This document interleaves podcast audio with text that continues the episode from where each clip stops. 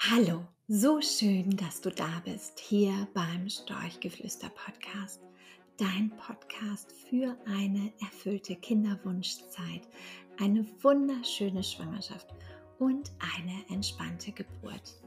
Mein Name ist Julia, ich bin die Gründerin der Plattform storchgeflüster.de und ich freue mich sehr, dass du hier bist und wir ein bisschen Zeit heute wieder miteinander verbringen können.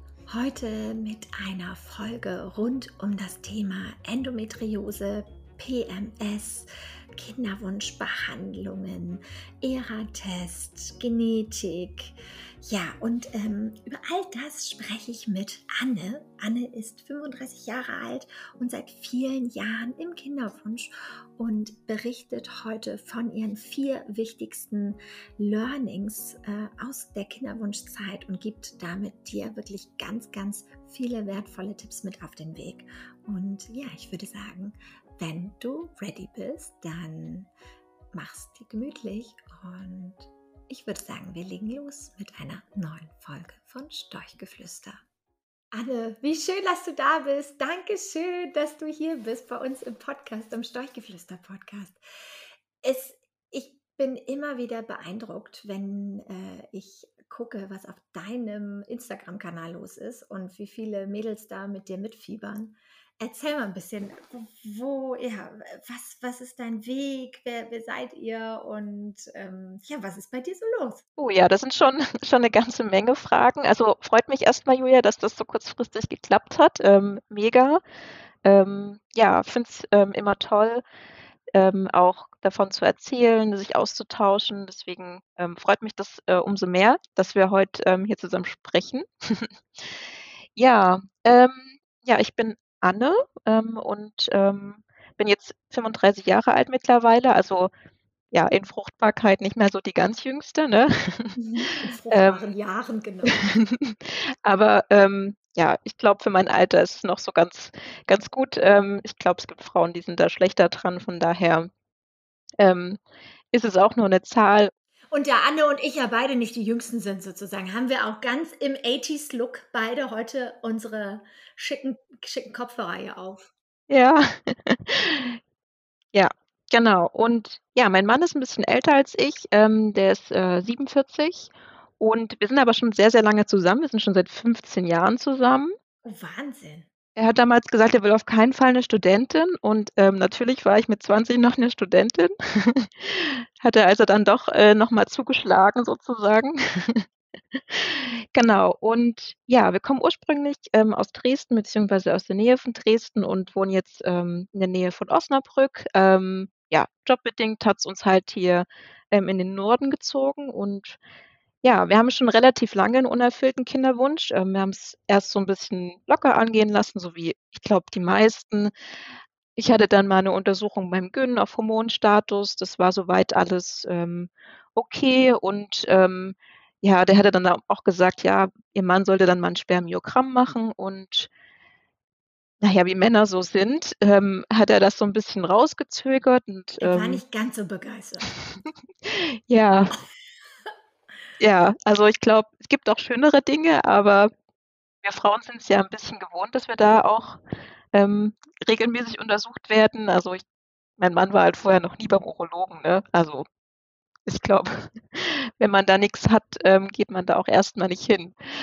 Ja, und, ähm, ja, dann sind so 'n bisschen, ich sage mal, die Jahre ins Land gegangen ähm, bis mein Mann mal gelesen 'n Artikel gelesen hat, ähm, von Anna Wilken, die ja, ähm, ja, sage mal, 'ne Botschafterin für Endometriose ist, ähm, und gesagt hat, ähm: „Du Anne, kann es sein, dass du Endometriose hast?“ Weil ich immer sehr, sehr starke Periodenschmerzen hatte und auch immer noch habe leider. Ähm, und ja, und dann habe ich mir das mal so 'n bisschen durchgelesen, bisschen recherchiert und dachte: „Hm, ja, könnte könnte sein. Sprichst du mal das beim Gyn an.“ Da ich die Pille schon sehr, sehr viele Jahre nicht mehr genommen habe, muss ich auch zugeben, war ich jetzt nicht so super regelmäßig beim Gyn. Also, ihr habt es einfach ihr habt es einfach probiert so und und über welchen Zeitraum sprechen wir da? Ach, bestimmt 'n paar Jahre, also, ja, vielleicht bestimmt 3 Jahre. Du hast dich immer gefragt, woher die die die Symptome kommen? Bist du hattest du selber schon mal Endo im Kopf oder hast du vorher schon mal was davon gehört? Ne, weder noch. Also, ich hatte es weder im Kopf noch also, noch habe ich's gehört. Ich habe es ähm, habe das vorher bis dato habe ich den Begriff tatsächlich noch nie aktiv wahrgenommen. Das heißt, du hast einfach gedacht: „Okay, du hast halt deine Schmerzen, wenn du deine Tage hast, wie ganz viele andere Frauen auch und damit musst du halt leben.“ Genau, meine Mama hatte das auch immer und ich hatte es auch schon im Teenie-Alter sehr stark, ähm, und musste dann halt immer von der Schule abgeholt werden, ne, oder manchmal ging's auch noch alleine zu Hause ab nach Hause, aber ja, also, ich habe mir ehrlich gesagt ich dachte, das ist normal. Solange ich die also, während ich die Pille genommen hatte, hatte ich tatsächlich auch nix. Also, da hatte ich keine, hm, Beschwerden und, ähm, ich habe die Pille auch damals nicht primär wegen dem Kinderwunsch abgesetzt, sondern, ähm, weil ich musste ja, ich musste die Pille wechseln aufgrund mei meiner Pille, die ich eigentlich genommen hatte, ähm, die wurde in mehreren Ländern verboten aufgrund erhöhtes Thromboserisiko. Und, ähm, da hatte mein mein, äh, Gynäkologe damals zu mir gesagt: „Ja, hm, Sie sind auch noch Raucherin.“ Damals habe ich noch geraucht, ähm, und ist nicht so 'ne gute Kombi. Ich würde Ihnen empfehlen, die Pille zu wechseln.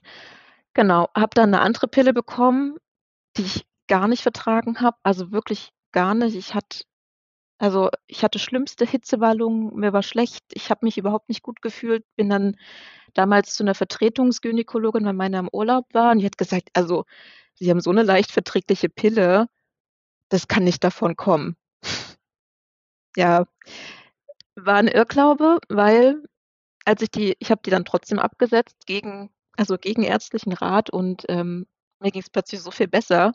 Also, tatsächlich wusste ich auch nicht, dass es mir mit Pille eigentlich, ähm, schlechter ging, also, sowohl psychisch als auch also, ohne Pille ging's mir halt einfach dann richtig, richtig gut. Und erst bis dann irgendwie erst so alle 3 Monate hatte ich mal 'ne schlimme Periode und dann wurden die Abstände aber immer kürzer, dann wird es auch Schmerzen außerhalb der Periode und ja, und dann war dann irgendwann Tag X, also, der unerfüllte Kinderwunsch lief so nebenbei, ähm, sage ich mal, weil der Hormonstatus, den ich irgendwann mal gemacht hatte, das war alles in Ordnung. Ähm, da war jetzt nix festzustellen und dann hatte ich das Thema Endometriose beim Gyn angesprochen und der hat gesagt: „Ja, könnte sein.“ Also, seine Erfahrung ist, dass sich 3 von 5 Verdachtsfällen bestätigen.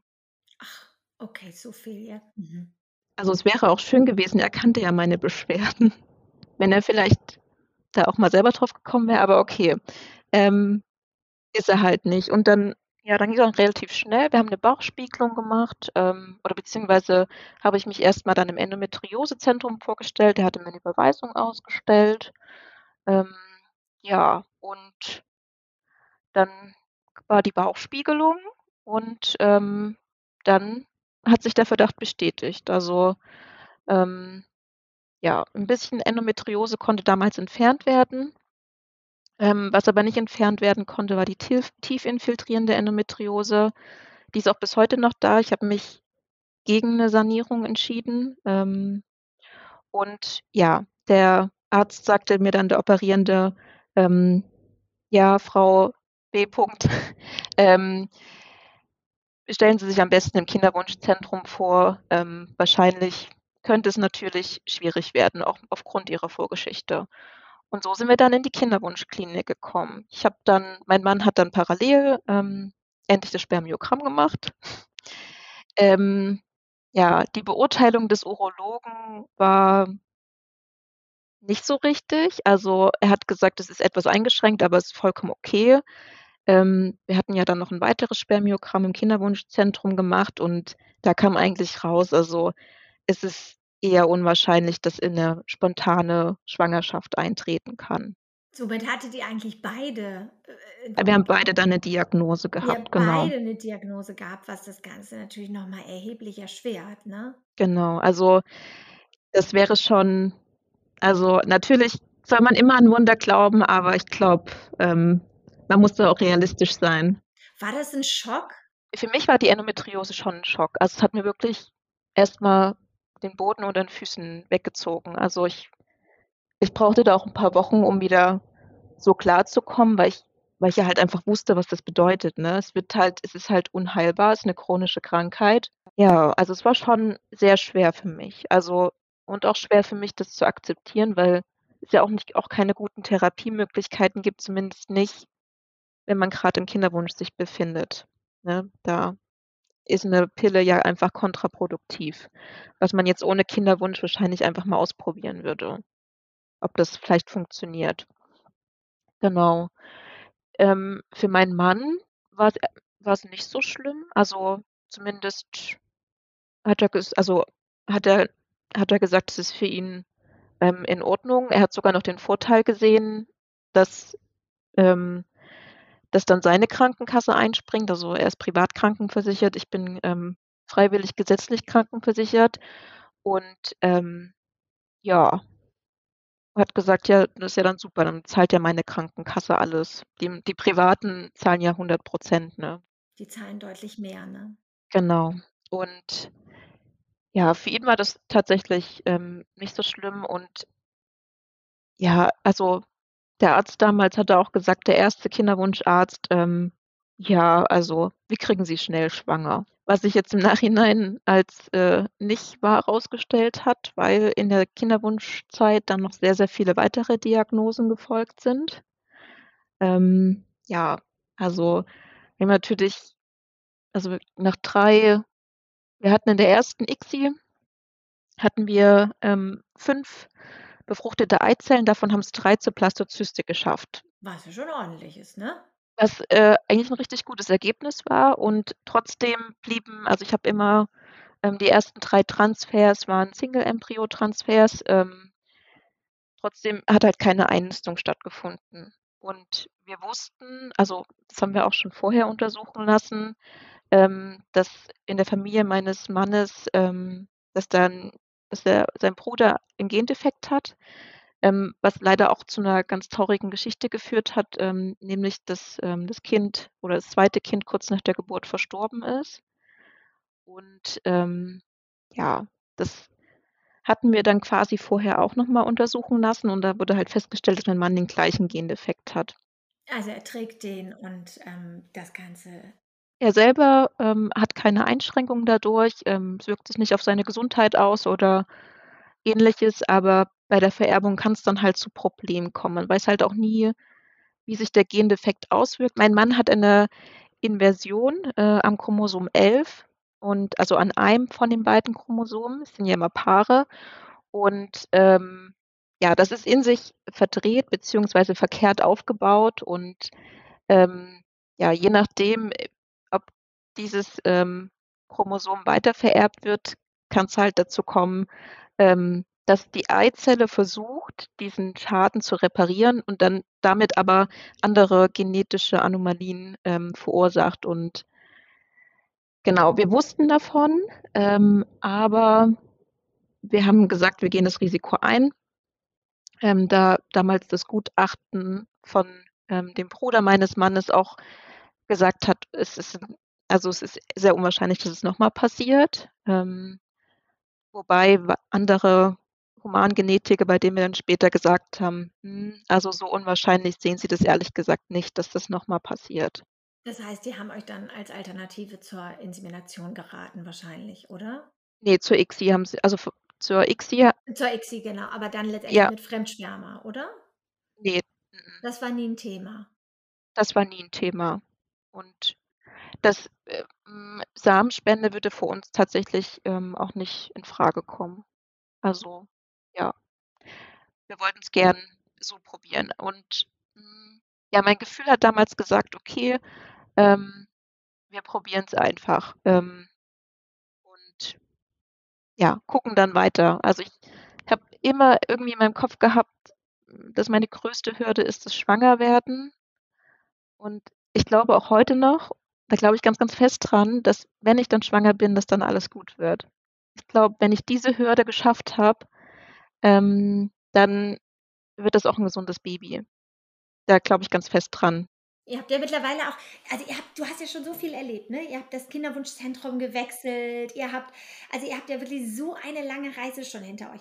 Was waren so deine, ähm ja, wir haben was waren so deine ja, bedeutendsten Erfahrung oder die du auch weitergeben kannst, wo du, weil, weil man hat ja doch immer wieder diese Hoffnung und äh, hofft dann, dass es einfach schnell klappt. Und auf was muss man sich einstellen, wenn man so einen Weg geht, auch so ich, mit, mit Kinderwunschklinik und so? Was sind so deine, deine Erfahrungen, die du so weitergeben kannst?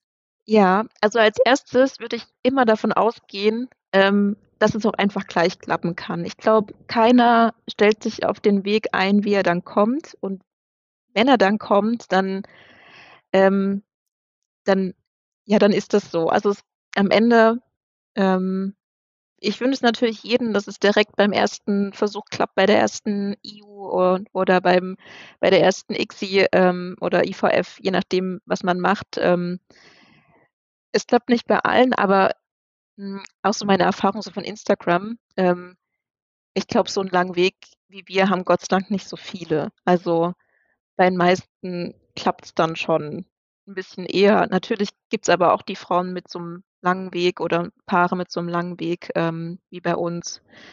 Ähm, ja, was ich am Anfang, ich sage mal, falsch gemacht habe, ist, dass ich dass ich mein ganzes Leben auf den Kinderwunsch ausgerichtet habe. Es hat sich alles darum gedreht, ähm, wann wir in Urlaub fahren, wohin wir in den Urlaub fahren. Ähm, ich es ähm, ich konnte mich auch nicht auf die Arbeit konzentrieren. Für mich war im Kopf jetzt nur: „Ich muss jetzt schwanger werden.“ Ähm, das alles andere im Leben ist jetzt nicht wichtig. Das ist das einzig Wichtige. Und, ähm, das hat auch 'n bisschen gedauert, bis ich die Erkenntnis gewonnen habe, ähm, ja, dass das dass man das nicht machen sollte. Mhm, weil's einfach sehr viel Lebensqualität, ne, äh, muss einbüßen. Genau, und man ist halt dann irgendwie auch noch enttäuschter, also grad wenn's dann nicht klappt. Wenn man nur darauf fokussiert ist und irgendwie nix Schönes mehr im Leben mitnimmt, sich vielleicht mit dem Partner streitet. Das war, ähm, tatsächlich bei uns am Anfang auch mal so 'n bisschen der Fall, wo mein Mann dann gesagt hat: „Also, wir richten jetzt nicht unser Leben nur danach aus.“ Ähm, und ja, dann hat's auch irgendwann Klick gemacht. Wir sind wieder in den Urlaub gefahren, ähm, und wir sind auch wieder weiter weggefahren. Dann musste der Kinderwunsch dann halt warten, wenn das, ähm, ich sage mal, mit der Urlaubszeit kollidiert ist.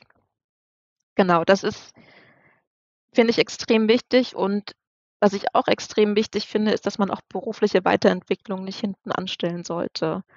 Ähm, wenn man also 'n Kind sollte nie 'ne Exit-Strategie aus'm Job sein, weil es kann halt auch sein, dass es nicht gleich klappt. Und dann hängt man in 'nem blöden Job fest, ähm, und ja, am Ende muss man ja dann irgendwann auch wieder zurück in diesen Job. Also, selbst wenn man dann erfolgreich war, ne?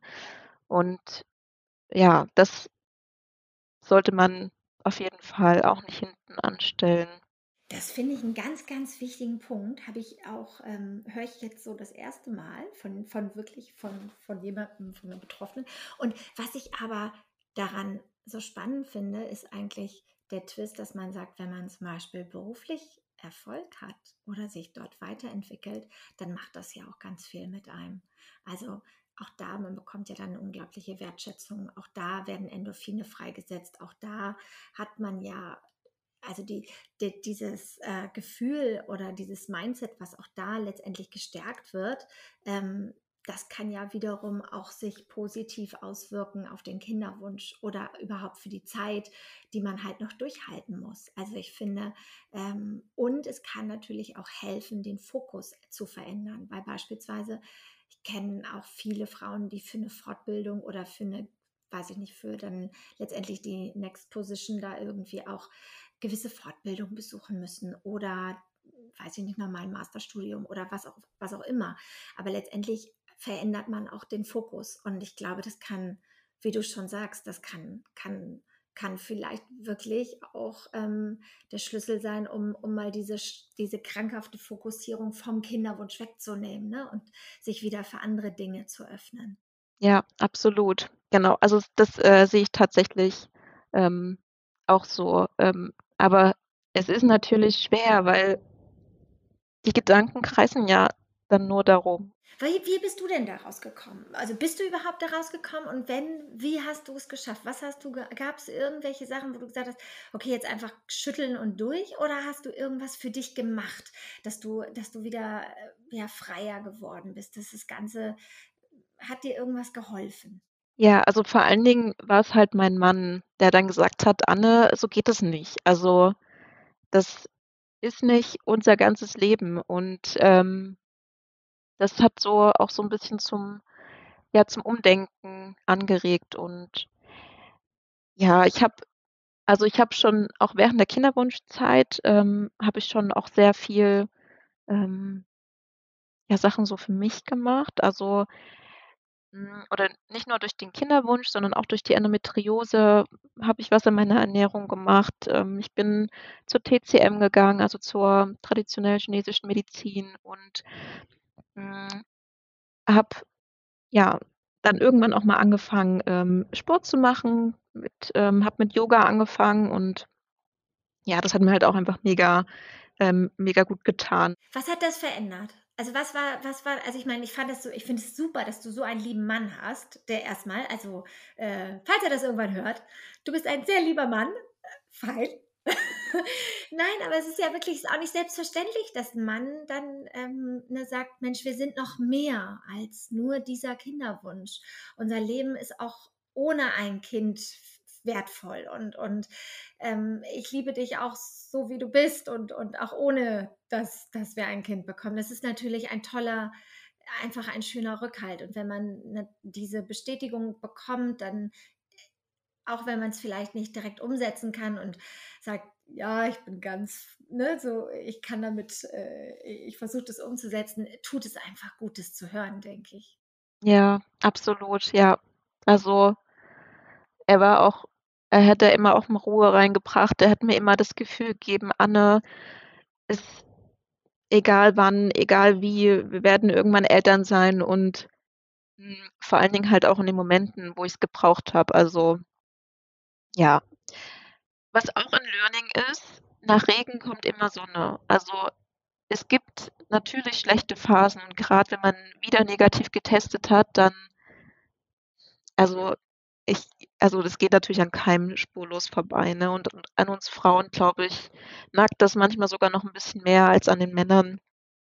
Ähm, aber es kommen auch immer wieder bessere Phasen. Also, ich kann das aus Erfahrung sagen, es ist nicht alles scheiße in der Kinderwunschzeit gewesen. Es gab gute Phasen, es gab, ähm, natürlich auch traurige Phasen und Phasen, wo ich dann gesagt habe: „Ich will auch nicht mehr“, aber das geht wieder vorbei. Also und es geht auch von alleine wieder vorbei. Also, man muss da einfach 'n bisschen durchhalten. Also, was heißt einfach? Es ist natürlich nicht einfach, aber, ähm, sich vor Augen zu halten es es wird irgendwann klappen. Ähm, oder selbst wenn's irgendwann dieser Weg irgendwann zu Ende ist, es wird 'n anderen Weg geben. Also, ich bin mir da sehr sicher. Also und mein Mann ist sich da auch sehr sicher, dass wir irgendwann Eltern werden, egal auf welchem Weg. Und das finde ich ganz wichtig, dass man das immer vielleicht auch im Hinterkopf behält. Und du hast du hast gesagt, du hast dann auch auch wegen der Endometriose wahrscheinlich, ne, hast du die Ernährung umgestellt und, ähm, grade da tut es ja auch wahrscheinlich gut, ähm, mit den Yogaeinheiten, ähm, auch da letztendlich, ähm, ne, für so 'ne gewisse hormonelle Balance zu sorgen. Und natürlich auch grade so man sagt ja immer, man kann das Schmerzlevel Level deutlich senken, wenn man vorher, ähm, Yoga macht. Ist das auch so deine Erfahrung? Also, hat es hat sich was verändert dadurch, dass du dann angefangen hast, Sport zu machen und deine Ernährung, äh, zu ändern?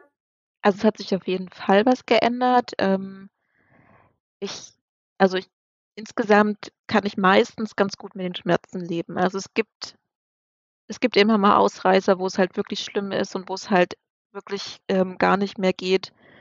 Aber insgesamt, ähm, ja, habe ich auch gelernt, auf meinen Körper zu hören. Ähm und ja, also, wenn ich also, was mir am meisten hilft tatsächlich, ist dann auch Ruhe. Wie machst du's mit der Arbeit dann? Kannst du von zu Hause aus arbeiten oder Ja, also, dank Corona, ähm, an dem Fall immer was Gutes. Also, ich für mich ist das wirklich 'n großer Zugewinn, dass ich, ähm, im Homeoffice arbeiten kann. Ähm, aktuell ist es auch noch so, dass wir ähm, dass es den Mitarbeitern freigestellt ist, ob sie von zu Hause aus arbeiten oder ins Büro kommen. Und, ähm, ja, ich und auch in Zukunft also, es wird grad an einer Betriebsvereinbarung gearbeitet zum mobilen Arbeiten und auch in der Zukunft wird's möglich sein, ähm, aus'm Homeoffice oder aus'm Mobile Office, ähm, zu arbeiten. Ähm, und das also, das hilft mir ungemein. Das ist richtig gut. Ähm, was ich zudem noch gemacht habe, äh, erst vor Kurzem, ist, dass ich meine Arbeitszeit reduziert habe. Und wenn's mir dann mal nicht so gut geht, dann lege ich mich einfach 'n bisschen hin und, ähm, bin dann auch flexibel, was die Arbeitszeiten angeht. Ähm, und ja, meine Kollegen wissen's auch alle und da gibt's dann auch keine großen Diskussionen oder das ist dann ist dann so, ne? Und das wird dann auch, ähm, so hingenommen. Und wenn halt jemand was übernehmen muss, dann, ähm, geht es auch. So auf deinem Instagram-Kanal, da ist ja auch mächtig was los. Wie ist es denn was sind denn so, äh, die wenn du da so Zuschriften kriegst oder die Mädels, haben die 'n ähnlichen Werdegang wie du oder, ähm, sind es a ja, wa was ist so was was ist da grad so los auf jeden Fall? Was was sind das so für Frauen?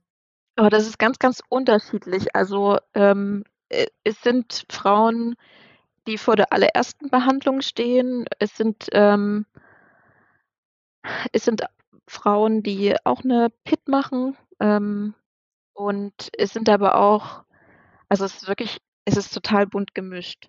Wann hast du dich eigentlich also, das ist ja auch so das ist ja auch 'n Schritt zu sagen: „Ich gehe damit an die Öffentlichkeit, ich, ähm, berichte über mein Leben bei Instagram und über“ war dir das, äh, 'ne Herzensangelegenheit zu sagen: „Ne, ich will das irgendwie auch nach außen hin zeigen“, oder was ist so dein deine Vision? Was was willst du mit dem Account, äh, äh, ja, erreichen?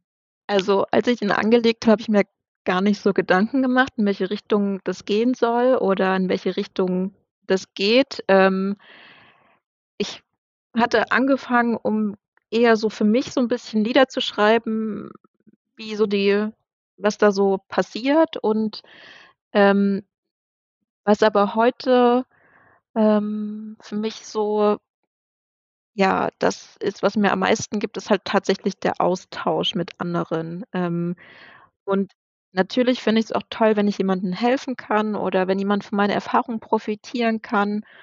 Hm das ja, ich bekomme da auch echt viel Feedback. Ich, ähm, bekomme auch echt so liebe, tolle Nachrichten, ähm, und ja, also es ist quasi jetzt so 'ne Mischung aus, ähm, ich erzähle meine Geschichte und halte das so für mich fest. Schön. Das ist so 'n bisschen wie so 'n Tagebuch, ne? Ist eigentlich früher hat man Tagebuch früher hat man Tagebuch geschrieben, heute ist man Ins Influencerin dann quasi, äh, und macht das äh, ich finde das toll. Also, ich finde es richtig, richtig toll. Ich habe mir das äh, ich, äh, folge dir ja auch schon ganz lange und, ähm, finde es einfach super, wie offen du da eigentlich auch mit der und vor allen Dingen aber auch, wie wissenschaftlich du zum Teil dann auch über alles berichtest. Also, viele machen ja nur so: „Ich erzähle mal so 'n bisschen“, und bei dir ist es wirklich du erklärst dann auch: „Was sind das alles für Untersuchungen“, ne? Du bist da ja auch wirklich immer ganz bedacht, finde ich, ähm, so ganz viel Aufklärung zu betreiben und das finde ich super,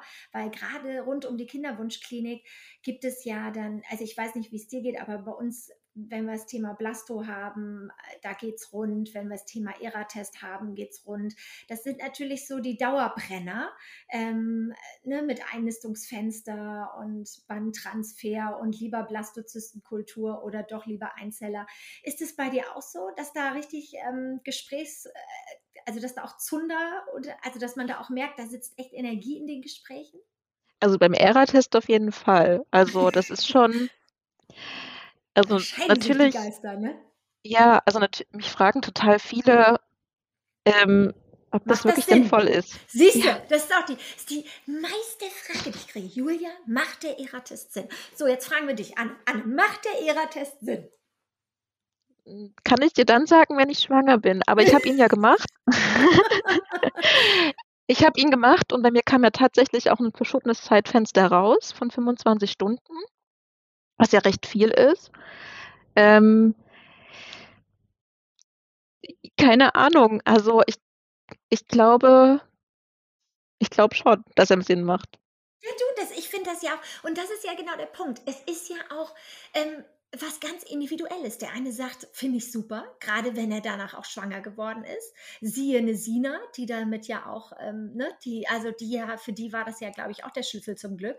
Ähm, also, ich kenne schon auch einige, wo das dann doch, ähm, nachher dazu geführt hat, dass sie am Ende des Tages schwanger waren. Und, ähm, du, bevor man weiter irgendwie rumdoktert und, ähm, so weitermacht wie vorher ich bin immer 'n großer Freund davon zu sagen: „Also, wenn ich 'n anderes Ergebnis möchte, muss ich was verändern, weil wenn ich so weitermache wie bisher, dann kann ich halt auch kein anderes Ergebnis erwarten.“ Von daher finde ich das super, ähm Ja, das ist echt so. Ich glaube auch, der ERA-Test ist jetzt nix, was man macht, bevor man die erste IVF macht.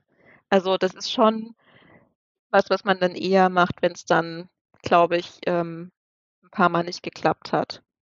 Ist natürlich dann auch individuell, was die Grenze ist, ne, für einen selber. Also, wie viele gescheiterte Transfers will man haben oder ähm, oder hat man, bis man dann weitere Untersuchungen macht und welche Untersuchungen werden dann wiederum gemacht? Also, Doktor Fischer ist ja mega davon überzeugt und ich, ähm, vertraue Doktor Fischer zu 100 %. Ähm, wir haben sehr, sehr viel rausgefunden und, ähm, ich glaube einfach jetzt, dass das alles zusammen alle Puzzleteile zusammen, ähm, dann auch jetzt, ähm, dazu führt, dass, ähm, wir schwanger werden und, ähm, dann auch hoffentlich 'n gutes gesundes Kind bekommen oder vielleicht auch irgendwann 2. Aber wir 2 gucken oder 3, wer wir weiß? gucken You erst mal, wie's never mit einem läuft. Na, wer weiß, nicht, dass du Genau. den Zwillingswagen kaufen musst. Ja gut, ähm, Doktor Fischer setzt immer nur eine Blastozyste ein. Das heißt, das Risiko, ähm, ist ja relativ ist relativ gering. Es ist natürlich trotzdem genauso da wie bei allen anderen Menschen auch, dass es 'ne eineige Zwillingsschwangerschaft wird. Ähm würde ich jetzt auch nicht so schlimm finden. Also, das wäre schon in Ordnung, aber ist halt sehr gering, das also, das Risiko oder die Chance, je nachdem, wie man das bezeichnen will. Natürlich 'ne Mehrlingsschwangerschaft ist immer 'ne Risikoschwangerschaft, deswegen, ähm, ja, ich bin auch immer für eine Blastozyste tatsächlich, obwohl ich mir bei der 2. ICSI auch, ähm, eine Blastozyste und eine Morula einsetzen lassen habe, also, da auch nicht ganz konsequent in meinem Weg war. Na ja, man muss auch mal 'n paar Ausreißer haben. Aber ich wollte es halt auch einfach mal probiert haben. Von daher Ja, du, ich finde das auch also, man muss auch, äh, für gewisse Dinge immer wieder offen sein. Ja, was ich jetzt noch was mich noch riesig interessieren würde und ich glaube auch viele, viele andere, ähm, du hast ja auch PMS. Also, äh, wie gesagt, du bist ja schon ein kleines Chamäleon, ähm, und hast ja ganz viel, leider. Ähm, aber du gehst so toll damit um. Und gibt es irgendwie was, wo du sagst: „Mensch, Mädels, wenn ihr das und das habt“ also, grade so PMS haben ja schon auch einige und sowieso viele, die Endo haben, haben's ja leider auch. Ähm, hast du irgendwie Tipps, ähm, wie man damit besser umgeht? Also, du hattest vorhin gesagt, Yoga, Ernährung. Ähm, hast du noch a Sachen, wo du sagst: „Mensch“ also, du hattest jetzt zum Beispiel noch mal gesagt, Stress runterfahren, ne, mit deinen Stunden reduzieren, damit man flexibel ist. Gab's noch was, wo was ich jetzt nicht aufgelistet habe? Ja, die Wärmeflasche ist mein stetiger Begleiter. Ähm, ich gehe auch auch im Sommer abends oft mit, ähm, Wärmeflasche ins Bett oder mit Kirschkernkissen. Ähm, mir tut das unglaublich gut, ähm, und ja. Was habe ich denn noch so an Tipps? Ähm, ich nehme Mönchspfeffer. Ähm ich also, ich vertrage es gut, ähm, es und mein Gyn ist auch also, hat hat's mir auch empfohlen, deswegen, ähm, nehme ich das auch, weil manchmal wird auch gesagt, Mönchspfeffer und Endometriose ist nicht so 'ne gute Kombi, aber also, bei mir funktioniert das, glaube ich, ganz gut. Ähm, und ja, wenn ich jetzt zum Beispiel Blähungen habe, was mir da ganz gut hilft, ist, ähm, ich habe so 'n Kümmel ähm, so 'ne ätherischen Kümmelöltropfen, die mische ich 'n bisschen mit Mandelöl und reibe mir damit den Bauch ein. Ähm, das hilft mir ganz gut. Tatsächlich gibt es da ja auch so 'ne Windsalbe, so heißt das bei den Babys. Ich weiß nicht, ob du die kennst. Ähm, das sind letztendlich so Salben, die, ähm, mit Kümmel die gibt's auch von Weleda oder Wala oder wie sie alle heißen.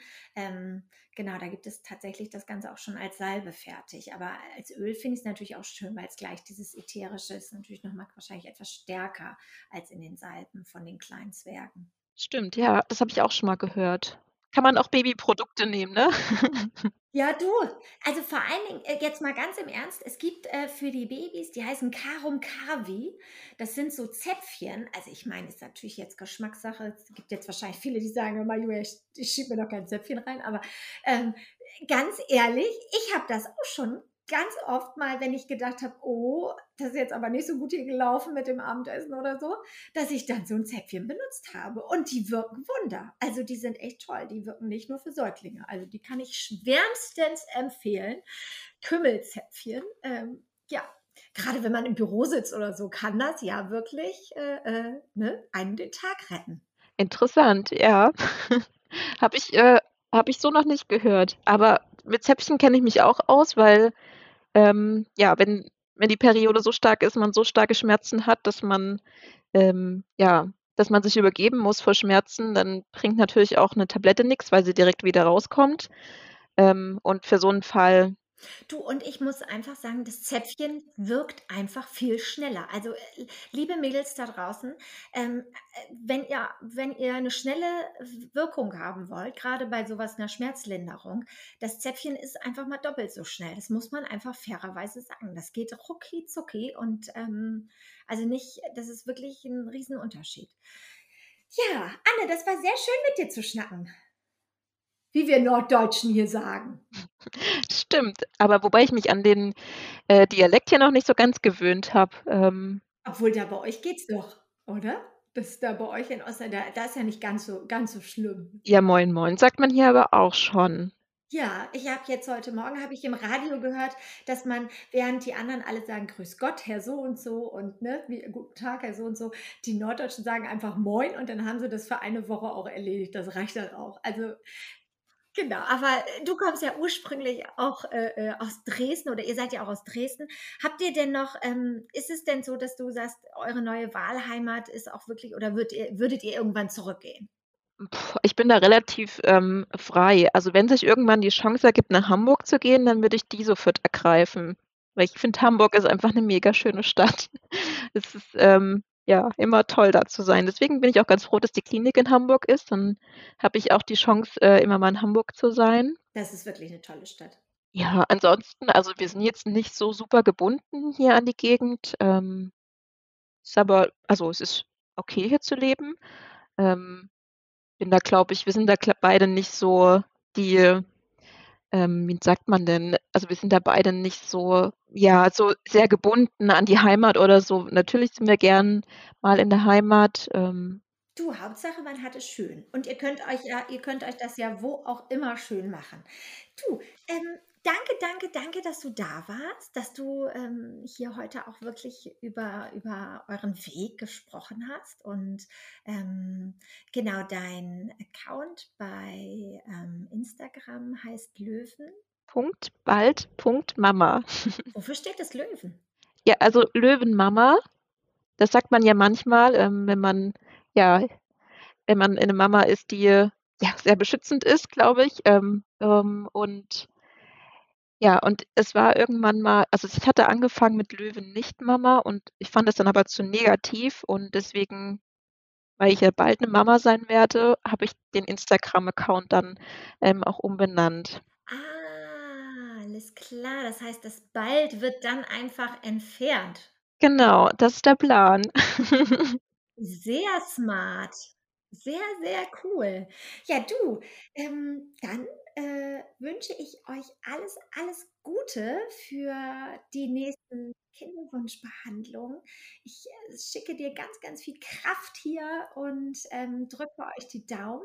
Und wir werden natürlich auch teilhaben und werden ja sehen, ähm, wie es dir da so ergeht und was ihr so erlebt. Und ja, Anne, danke, dass wir hier heute zusammen schnacken durften. Und ähm, ja, ich hoffe, dass wir vielen damit einfach zeigen konnten, dass man mit Endometriose leben kann, wenn man letztendlich oder dass man mit ihr besser leben kann, wenn man auf die Beschwerden und wenn man auf die Symptomatik eingeht und sich nicht gegen sie stellt und nicht gegen sie arbeitet. Das bedeutet einfach, dass man wirklich mit auch einfachen Tricks wie dann Yoga zu machen, wie dann beispielsweise die Ernährung zu ändern.